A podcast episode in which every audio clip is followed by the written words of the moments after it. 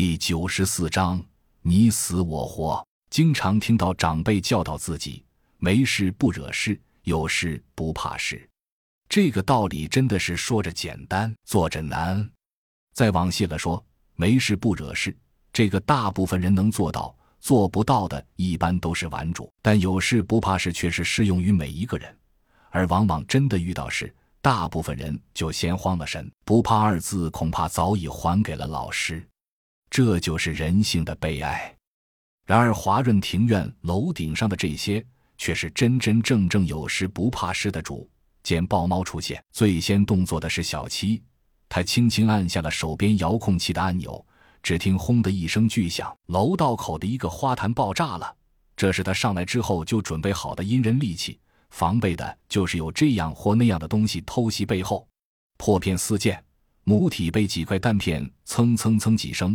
在光洁如缎的皮毛上拉出几道伤口，顿时血流如注。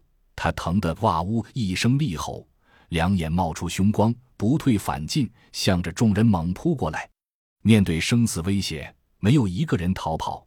甄孝阳和幺五的 M 十四 V 远近皆宜，举起来就对着母体连口扳机。V 零零七放下狙击步枪，掏出一把零五式微冲和二十二。三十三以及剩余的几名特种兵一起对着母体猛烈集火，但事实上，密集的弹幕并没有给母体造成多大的伤害。它鬼魅似的在弹链间穿插飞舞，偶尔有一两颗子弹命中，也大多被它光滑的毛皮弹开。几乎是眨眼间，十几米的楼顶就被它瞬移似的跨过。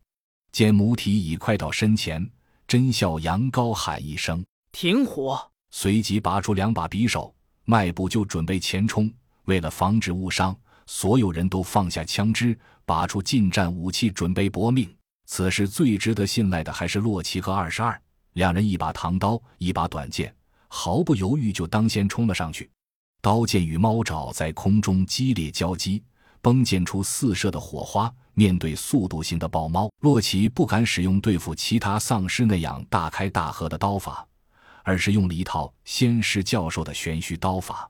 当初老师教他这套刀法时，据说此乃武当派绝学，是由武当派开山祖师张三丰所创，攻守严谨，暗含太极生克原理，最常于对付速度型的对手。洛奇当时对于这刀法的来历是不甚以为然的，甚至对刀法本身兴趣都不大。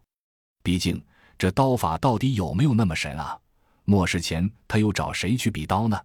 反正跟谁打都不过是两三下的问题，虐菜毫无快感。